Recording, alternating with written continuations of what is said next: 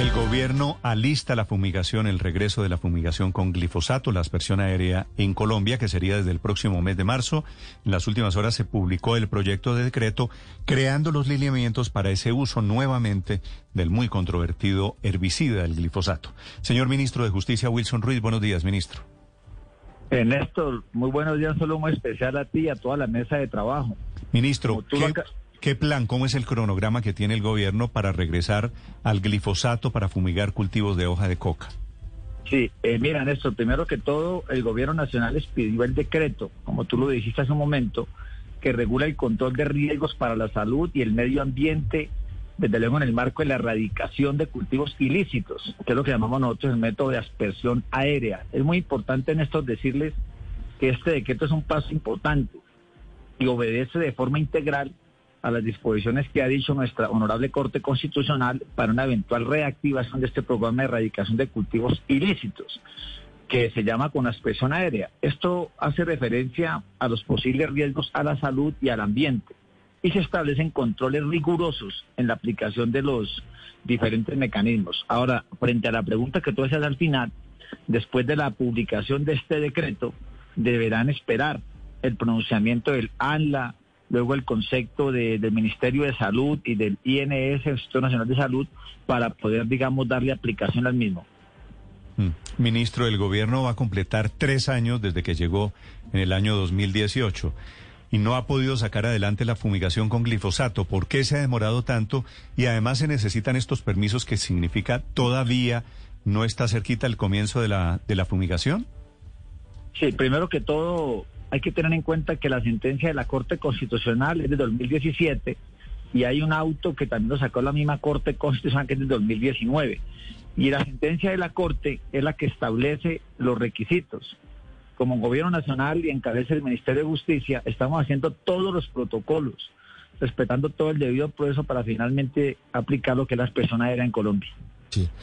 Ministro, la Corte dio a conocer cinco lineamientos, cinco puntos que se deben cumplir. Y es una sentencia que ya es desde hace varios años que se profirió. ¿Por qué se ha demorado tanto el gobierno en implementar esos puntos y en reanudar la expresión con glifosato?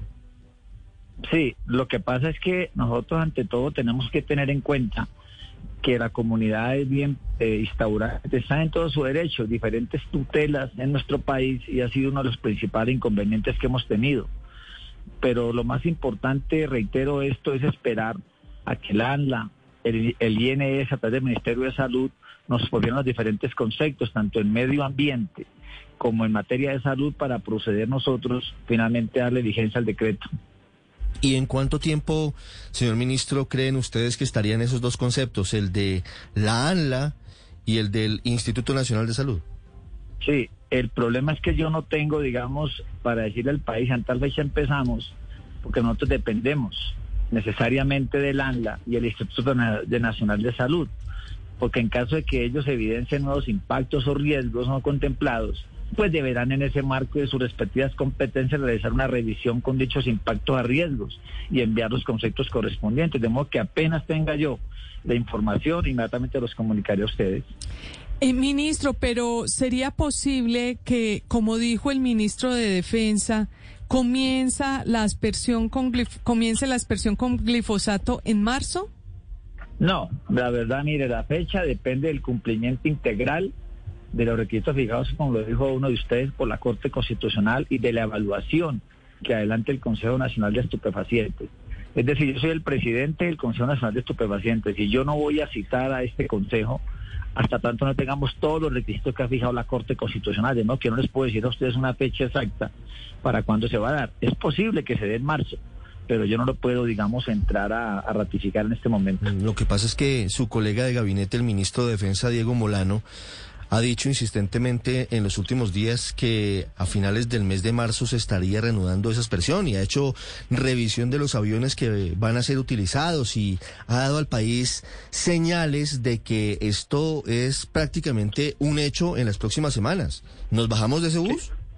Sí, perdón, les insisto, claro que sí, estamos en ello y créanme que lo, lo más pronto posible lo vamos a reanudar, pero no puedo dar una fecha exacta porque dependemos, repito, de que se cumplan todos los requisitos precisamente para no transgredir el derecho de defensa de todas las personas que están interesadas en ello. Sí, ministro, eso de la fumigación de los cultivos era claramente una exigencia del gobierno de Donald Trump. ¿Esto sigue siendo prioridad para el gobierno Biden, que ha sido muy claro en cuanto a protección del medio ambiente, e incluso hay declaraciones al respecto de Juan González, la nueva cabeza del Consejo de Seguridad para el Hemisferio Occidental?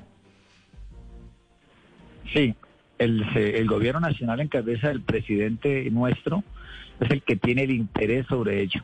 De modo que nosotros tenemos la plena certeza que el gobierno del presidente Biden de Estados Unidos vamos a continuar la misma ruta del presidente de la República, porque tiene que ser necesariamente hablar de estos cultivos ilícitos. Le pongo un ejemplo, miren, la semana pasada, el martes, estuve yo en el departamento de Nariño, recorriendo y quedé impresionado, más de 36 mil hectáreas sembradas con hoja de coca.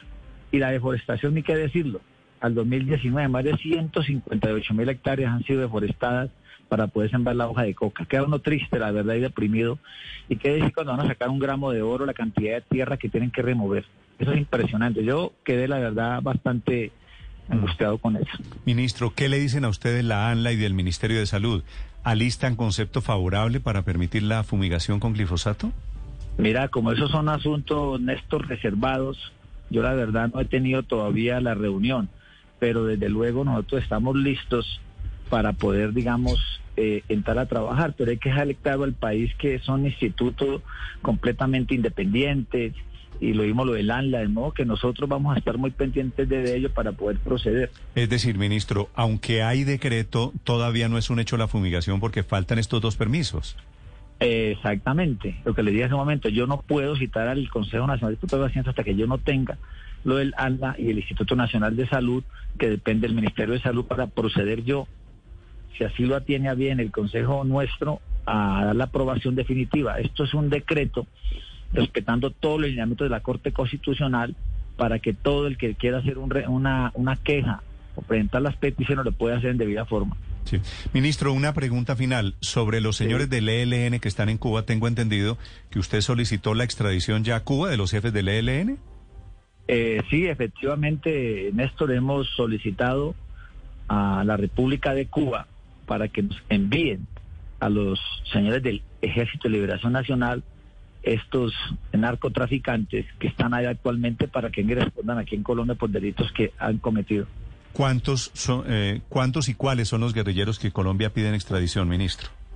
Sí, allí, Néstor, hay cuatro de ellos que están en estos momentos allá en la República de Cuba.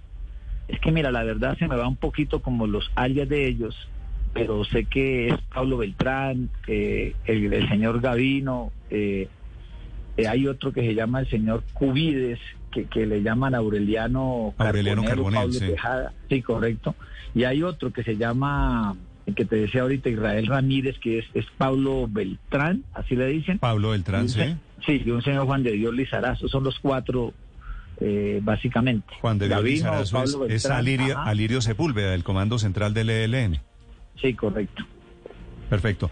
Ministro, eh, el hecho de que Gavino eh, esté en Cuba por un permiso especial humanitario que le dio el gobierno Santos, pero no le levantaron la orden de captura, ¿cambia en algo la situación de él frente a los demás? En mi criterio no. Hay que tener en cuenta que este señor Rodríguez, eh, alias Gavino, en enero del 2020 se remitió a solicitud de extradición eh, presentada por un juzgado de ejecución de penas creo que es de Antioquia, que no requiere pues delito de secuestro, de modo que son situaciones independientes, para mí no afecta nada. Sí, ministro, la revelación de la revista Semana sobre este Gabino, del, del permiso especial que le concedió el gobierno Santos, ¿a usted cómo le parece? Pues mira, la verdad, Néstor, pues es bastante triste y lamentable a veces uno, yo como ciudadano a veces me siento, como se dice, bastante desmotivado de ver que a veces se burlan del gobierno y del país y que están por ahí en otros países disfrutando a sus anchas y todas las víctimas esperando a que quedan y hablemos de verdad, justicia y reparación.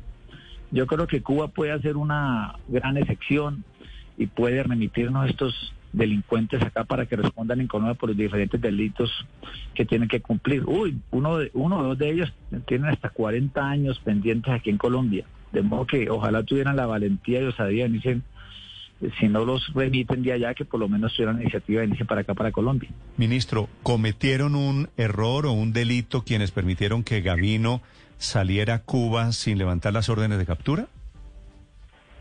Sí, yo considero que hubo una grave omisión allí y yo considero que por la independencia y todo ya la justicia se encargará de establecerlo, ¿no? Señor ministro de Justicia Wilson Ruiz, gracias por acompañarnos, ministro, esta mañana. Que tengan buen día, hasta luego.